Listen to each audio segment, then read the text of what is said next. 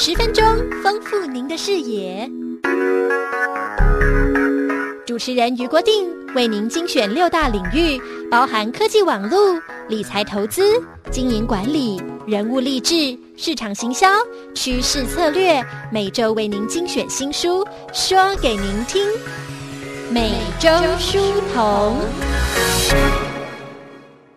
今天我们选的新书呢，是《躲在尴尬中的仿创策略》。仿创策略，这个我国语不标准。这仿创是仿模仿的仿，创是创造的创，就是讲这个模仿跟创造的仿创策略。它的英文名字叫做 Copycats。呃嗯，第二个单元呢，我们今天的人物专访呢是请到杨国明老师。杨老师是呃。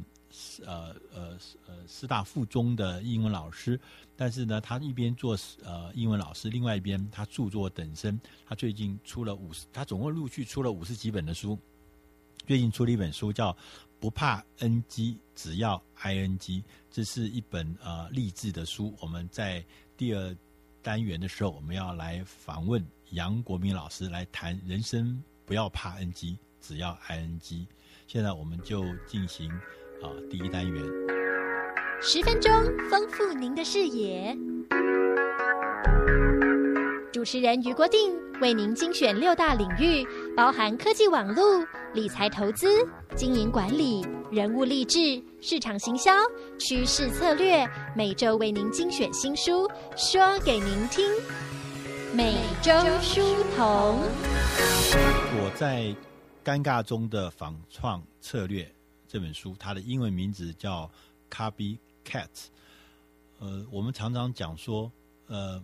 模仿这件事情是让人觉得，尤其对很多的人来讲，模仿这件事情是让人觉得很尴尬，甚至于觉得不耻的，觉得我怎么可以模仿人家？可这本书呢，却告诉我们说，我们在模仿人家的同时，如果能够把创新的精神跟方法带进去。创造一个新的，所谓叫仿创，一边是仿模仿，另外一边是创新，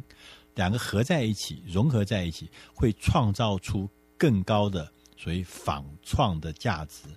呃，这本书里面特别有讲到说，其实我们呃呃常常有一个错误的观念，就是说我们呃常常讲说，如果我们不创新的话，这个呃个人或者各公司就会啊。就是有危机，甚至有危险，但是他说不是这样子。他的意思是说，其实我们不是只有每天在想创新，全然的创新。其实我们事实上是可以在不同的领域里面，我们观察到不同的好的创意、好的呃一些事情。我们怎么把别人的这些元素啊、透过我们系统化的整理来移植到我们的。事业，或者是我们的工作，或者我们的产品上面，让我们的产品从模仿中创造新的价值，这就是他所谓的仿创啊、模仿创造。那他说，从呃过去的很多很多的经经验里面看起来，其实这个仿创是成效非常卓越的。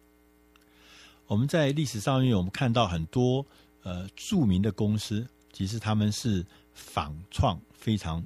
策略执行的非常彻底，跟这个呃而且获致成功的，比如说大家曾经知道的这个赫赫有名的波音航空公司，这波音是做呃飞机很有名的，但是在一九五零年代，波音公司呢，他们说他们参加英国的一个国际的航空展，叫做范保罗呃呃航空国际展，在这个。航空国际展上面，他们看到了一个叫做哈维兰的一个喷彗星的喷射客机。当时波音公司的人就觉得说，未来在一九五零年代那个时候还是螺旋桨飞机的时代，那个喷射机还是用在军事用途上面。当时他们从这家这个别人家这个哈维兰彗星的客机上面看到了说，也许下一个世代。喷射引擎是民航机的下一个世代最主要的主力，就是用喷射引擎来做民航机，所以他们就看到了这个以后，他们回去就把这个所谓的喷射引擎研发装在他们的飞机上面，创造出来划时代的七零机的机型。这个七零七是啊、波音最早的这个喷射引擎的这个呃飞机，为他们波音公司带来很巨大的成就。那事实上，这个当时的这个原始的创意不是来自波音公司，是别家公司。他觉得是这个创意非常的好，他就把这个创意搬到自己的产品上面来，而获得了很大的。成就，但大家知道说，除了像波音公司以外，我们大家耳熟能详的电脑业的 IBM，IBM 事实上大家知道这个呃，不是 IBM 不是发明这个电脑，这个呃这个电脑这种大型电脑不是他发明的，呃，事实上最早的全世界第一部大型的电脑是有一家叫做 Remington，就是雷明顿朗德公司。Rand 公司这家公司所推出的，当时 IBM 呢就觉得，哎，这样子的电脑，这样子的机器，这样子的功能，事实上是是非常非常好的，所以他们就开始很快的、很快的就呃进入这个领域里面，很快的后来他们也就变成了。啊、呃、IBM 就变成这个领域所谓大型电脑的龙头。那事实上，在做 PC 的时候，它也是这样。当然，虽然 IBM 后来把 PC 的市场卖给呃卖给了别人，但是在曾经有很长一段时间，他们因为看到了呃像苹果公司他们推出的个人电脑大受欢迎，所以他们就觉得说，哎，PC 这个可能是一个很重要的市场。他们也开始仿创，他们也模仿。PC 的这个功能，模仿 PC 的这个 size，因为大家知道，以前 IBM 的电脑都像一个大冰箱一样，甚至像一个大房间一样这么大的一个电脑，他们也开始做桌上型的东西，就也得到了巨大的成就。那更更举第三个例子，就是像克雷斯勒，大家都知道，Chrysler 克雷斯勒这家公司是最早卖修旅车的，修旅车的。可是后来我们也看到，呃，福特跟通用汽车。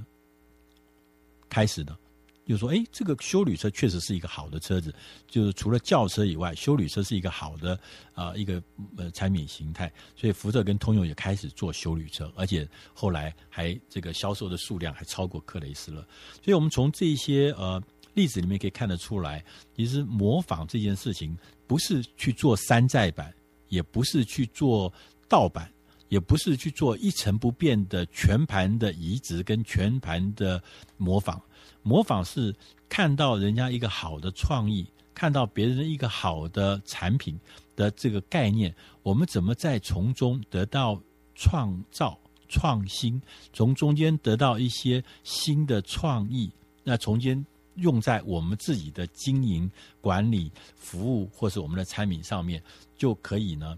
创造更大的价值，这样的例子其实是非常非常的多，很多的仿创都是在偶然之间会发生的。大家都知道麦当劳这连锁店很有名，对不对？但你知道吗？麦当劳的创办人雷伊克罗先生，他最早的时候是什么？他是们事实上是卖奶昔的。大家吃过奶昔嘛？对，奶昔机，就他们在卖奶昔机的过程中，他们发现有一种店叫做汉堡店，开始。很受到当时世人的欢迎，他们就觉得，我，这可能是一个好的事业，他们就把汉堡店作为他们的这样的经营模式、经营的方法，他们把它发展成一个连锁形态，最后变成了。麦当劳连锁店，所以当时这汉堡店并不是他们创造的，也不是他们觉呃他们首先开始做的，而是他发现这确实是一个好的经营形态，实际上是一个好的服务形态。他们只是把它发扬光大，变成现在世界全世界最大的汉堡店。这样子的故事其实是非常非常的多。日本的车商 Toyota 最有名的所谓叫做。呃，叫做呃零库存的即时供应，即时这个库存的零库存的即时供应系统。这个供应系统，Toyota 是说他们从哪里来的？他们的构想是他们看到美国的超级市场，他们怎么去补货架上的货？那怎么能够很灵活的补货架上的货？而美国的超级市场是很大的，里面的货的种类也很多的。可是呢，他觉得说他可以及时的。自动的补充那个不足的货，让这个让这个消费者在那从来不会有断货之余。他觉得这样的构想可不可以用在我汽车的生产线上呢？就他就用到了汽车生产线上，创造了我们举世闻名的所以叫做零库存的即时供应生产线的这个系统。这些里面其实有非常非常多的例子，多到呃不胜枚举。华德迪士尼也是这样子，戴尔电脑也是这样子。所以从这些例子里面看到，就是说我们如何的有效的呃将仿创跟创新结合在一起。在这中间找到最佳的平衡点，也许别人的一个经营模式，别人的一个经营的创意，也许别人经营的一个呃服务，也许可以在我们的产品，也许在我们的服务，在我们的事业上面，可以得到很大很大的模仿跟这个呃移转的功能，甚至创造很大的价值。这是这本书最重要的。所以他说我们在。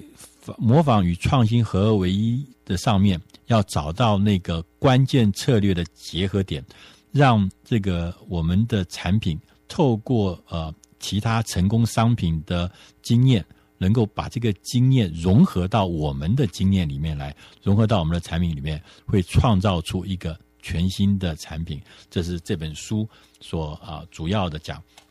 大胆的去模仿，大胆的去。把创新的元素放在你的模仿里面，创造新的所谓叫做仿创策略。这个主题呢，在这一期的大师轻松读里面会看到，它的中文叫做“躲在尴尬中的仿创策略”，英文叫做 “Copycats”。希望你能喜欢我们为你准备的内容，谢谢。